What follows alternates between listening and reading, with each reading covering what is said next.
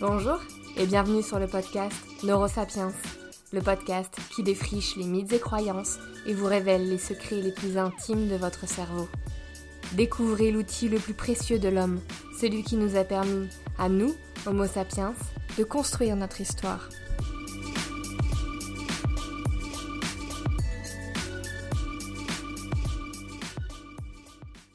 Bonjour à tous, on se retrouve aujourd'hui pour le premier épisode de la saison 4 de Neurosapiens. J'espère que cette saison vous plaira tout autant que les précédentes. J'y ai mis tout mon cœur et mon savoir-faire mélangé à vos idées de sujet. Allez, sans plus attendre, c'est parti pour le premier épisode de la saison 4. Nous allons parler des biais cognitifs. Pourquoi faire un épisode sur un sujet déjà beaucoup traité dans tous les médias?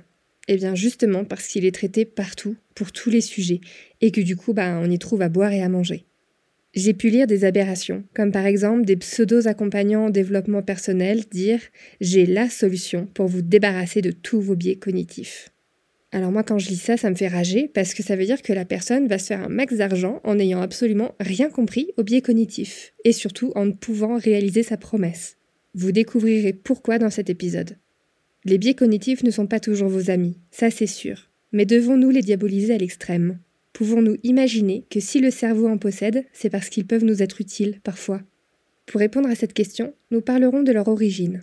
D'où viennent-ils? Pourquoi existent-ils? Mais surtout, je passerai une grosse partie de l'épisode à vous partager des conseils pour apprendre à mieux gérer vos biais cognitifs. Des conseils concrets, simples et applicables dès aujourd'hui. Gros programme à l'horizon. Allez, c'est parti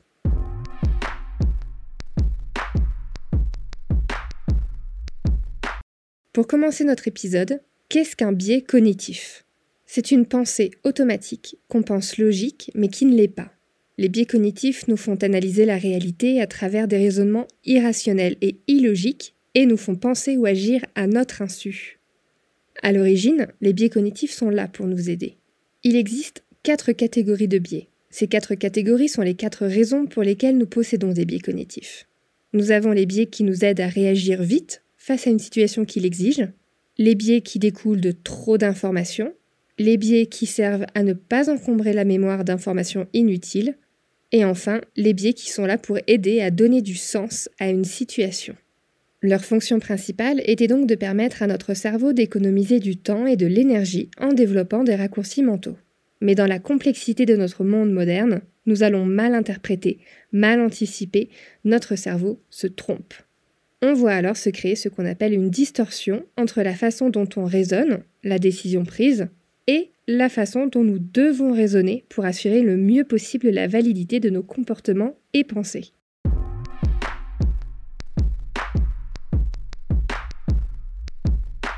Allez, je jette le pavé dans la mare. Il ne faut pas toujours diaboliser les biais cognitifs tout simplement parce qu'un biais peut être utile ou désavantageux en fonction du contexte, des situations et des personnes.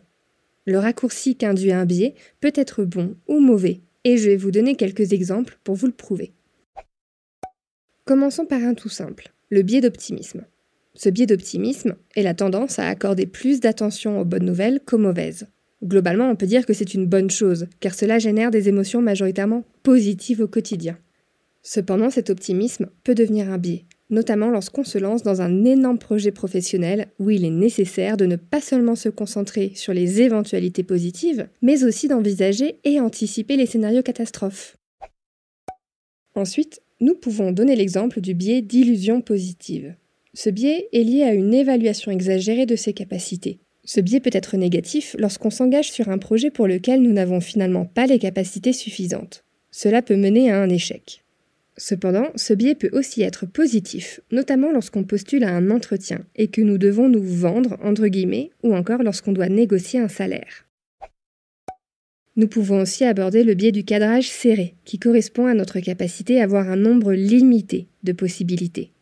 Lorsqu'on doit prendre une décision simple et rapide, ce biais permet d'économiser beaucoup de temps et d'énergie.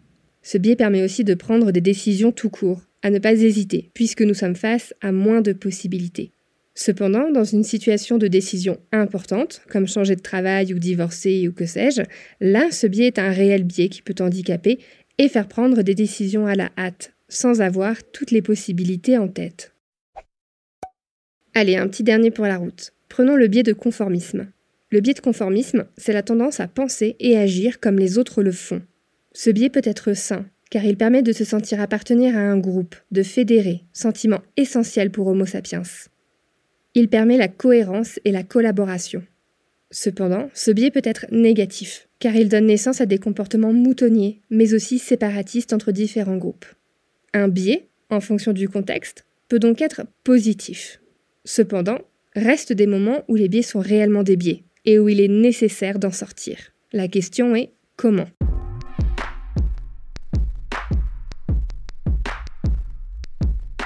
Lorsque ces biais cognitifs nous sont handicapants et qu'ils viennent fausser notre raisonnement et logique, que pouvons-nous faire? Comment sortir des biais cognitifs et surtout, peut-on sortir des biais cognitifs? Comment savoir si un biais nous est avantageux ou désavantageux dans une situation donnée? Déjà, mettons les choses au clair. Il est impossible de ne plus avoir de biais cognitifs. Ces biais sont une fonction de notre cerveau. Ce n'est pas une tare à éradiquer, mais un fonctionnement normal. On aura toujours, toute notre vie, des biais cognitifs. Albert Moukébert est un psychologue et docteur en neurosciences, expert des biais cognitifs et vraiment un excellent vulgarisateur. Dans une interview donnée à France Inter, il nous dit, je cite, Ouvrez les guillemets. Ça fait dix ans que je travaille sur les biais cognitifs et j'en ai toujours autant que ceux qui nous écoutent. Fermez les guillemets. On ne peut pas éviter ces fonctionnements. On ne peut pas se débarrasser des biais cognitifs. La seule chose à faire face aux biais cognitifs, et d'apprendre à mieux penser, à connaître ses propres limites et à prendre du recul. C'est un peu flou comme conseil, non? Ouais, je trouve aussi. Donc je vais vous partager quatre actions, questionnements, réflexions concrètes pour vous aider à prendre du recul sur vos biais cognitifs. Premier conseil, renseignez-vous sur les biais cognitifs. Déjà, vous écoutez cet épisode, donc c'est un bon début. Mais il y a plein d'autres ressources sur Internet ou en livre qui vous montrent comment votre quotidien est impacté par vos biais cognitifs. Comprenez comment fonctionnent les biais, mais surtout comprenez comment les biais fonctionnent chez vous. Deuxième conseil, ne pas être attaché à son opinion ou sa décision finale, mais plutôt au raisonnement. Comment j'en suis venu à avoir cette opinion, à prendre cette décision? Retracer le chemin de sa pensée, mais aussi de ses faits et gestes, peut aider à mettre en lumière le ou les moments qui ont mené à une décision illogique. Par exemple, vous avez décidé d'acheter ce téléphone à 499 euros. Pour savoir si vous avez fait un bon deal ou si vous êtes tombé dans le panneau des promotions et autres générateurs de biais cognitifs, faites marche arrière. Ok, je suis entré dans le magasin et j'ai vu à l'entrée, mise en valeur, un téléphone à 600 euros. Puis je suis allé à gauche et j'ai vu un téléphone à 700 euros, que j'ai estimé beaucoup trop cher. Ensuite, je suis tombé sur ce téléphone à 499 euros en tout point semblable à celui qui coûtait 600 euros. La bonne affaire, j'économise 101 euros. Mais imaginez si le magasin avait mis en avant un téléphone à 419 euros et que vous étiez parti à droite dans le magasin et non à gauche. La droite du magasin propose des téléphones beaucoup plus accessibles au niveau prix. Votre téléphone à 499 euros vous aurait alors paru beaucoup trop cher. En ayant cela en tête, vous pourrez tout de suite mieux réfléchir sur la vraie valeur de ce téléphone et de ses options. Est-ce une vraie bonne affaire? Les deux prochains conseils nous viennent d'Albert Moukébert justement, et je les trouve tellement justes et tellement en phase avec les tares de notre société. Troisième conseil. Posez-vous la question. Est-ce que j'ai besoin d'avoir une opinion à ce sujet? Aujourd'hui, on est dans une société où il faut avoir une opinion sur tout. La géopolitique, les présidentielles, le vaccin, les questions sociétales, etc. Il y a une injonction à avoir une opinion sur tout. Entendez-vous souvent des personnes répondre ⁇ Je ne sais pas ⁇ ou ⁇ Je n'ai pas d'avis sur la question ⁇ Les personnes osant formuler ces phrases sont assez courageuses, car souvent on leur tombe dessus. Tu n'as pas d'opinion, mais tu te rends compte à quel point ce sujet est grave et important pour la société Savoir suspendre son jugement. Savoir dire ⁇ Je ne sais pas ⁇ Attendre d'en savoir plus sur un sujet avant de se prononcer, est le mieux à faire pour ne pas tomber dans ces biais cognitifs. Pour ça, je vais vous donner un exemple personnel. Récemment, je lisais un article sur la place des femmes dans la science.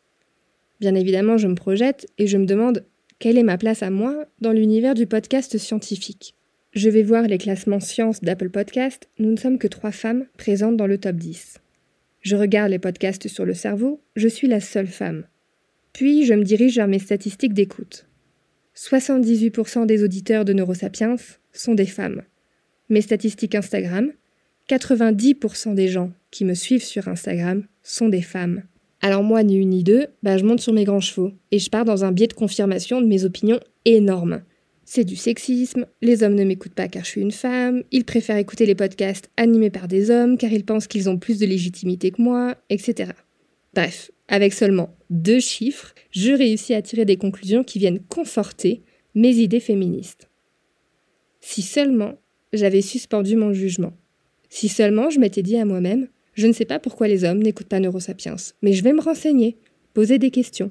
Si j'avais su faire ça, cela m'aurait évité des heures de colère, de sentiments d'injustice et de diabolisation d'une partie de la population. Et là, on en arrive au quatrième conseil. Il ne faut pas croire qu'on peut tout penser par soi-même. Nous ne sommes pas des experts sur tout. Par contre, il y a d'autres humains, plus compétents que moi dans le domaine, à qui je peux déléguer ma confiance. Donc dans cette histoire d'écoute de podcast et de féminisme, fort heureusement pour moi, j'ai une amie du nom de Charlotte qui est ma référence féministe. Elle est plus féministe que vous et moi réunis. Elle a lu des centaines de bouquins et d'articles à ce sujet et a même pris des cours. Bref, elle est plus experte que moi sur le sujet du féminisme dans la société. Je la contacte donc quelques jours plus tard et lui demande Dis Charlotte, pourquoi les hommes ne m'écoutent pas? Et là, autant vous dire que mon biais cognitif s'est calmé tout de suite. Voilà ce qu'elle me répond. Déjà, elle commence par C'est une excellente question. Donc merci Charlotte de conforter mon ego. Et ensuite, elle recale direct mes biais cognitifs, en m'avançant les arguments suivants. Tu as choisi comme population cible sur Instagram les psychologues.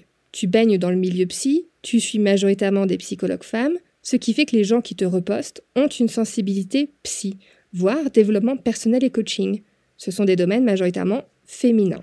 Ensuite, l'algorithme d'Instagram recommande ton compte à des comptes qui ressemblent à des abonnés. Donc si tes premiers abonnés étaient toutes des femmes, alors le cercle vicieux s'enchaîne et tu n'es recommandé qu'à des comptes qui leur ressemblent, c'est-à-dire les femmes. Ensuite, troisième argument, et là ça fait mal. J'attire les personnes comme moi. Il est vrai que j'ai un biais de genre pour approcher mes sujets. Regardez l'exemple que je vous donne. Il est féministe. Et il se peut que sur Instagram et parfois dans mes sujets d'épisodes, j'aborde des sujets qui sont plus susceptibles d'intéresser les femmes plutôt que les hommes. Inconsciemment, en glissant quelques blagues féministes par-ci par-là, quelques références à mon enfance, à ma vie, à mon travail, j'attire les personnes qui me ressemblent, des femmes, blanches et provenant d'un milieu privilégié. Nous ne sommes pas experts de tout. Croire son intuition sur un sujet dont nous ne sommes pas experts ne nous aide pas. Rappelez-vous l'épisode de l'intuition. Celle-ci vient de notre expérience. On ne peut faire confiance à notre intuition que dans notre champ de compétences. Du coup, à qui je délègue ma confiance? À d'autres humains, compétents et réellement experts dans ce sujet.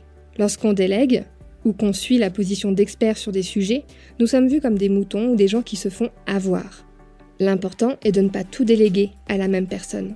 La société, les experts sont nos garde-fous, pour reprendre le terme d'Albert Moukébert. Quand on a une expertise, on devient le garde-fou des autres. Charlotte a été pour moi mon garde-fou féministe, qui m'a empêché de tomber dans une opinion basée sur mes biais cognitifs. J'espère être le garde-fou neuro ou psy de certaines personnes, qui elles-mêmes sont expertes sur un sujet et sont les garde-fous d'autres personnes, et ainsi de suite. Devenez un garde-fou. Appuyez-vous sur vos garde-fous. Choisissez les biens et faites leur confiance, et vos biais cognitifs se tiendront à l'écart. Voilà, notre épisode touche à sa fin. J'espère qu'il vous a plu, qu'il a fait écho en vous. Si vous aimez Neurosapiens, n'oubliez pas les petites étoiles sur Apple Podcast et Spotify. Je vous souhaite une très très belle journée ou soirée et vous dis à dans deux semaines.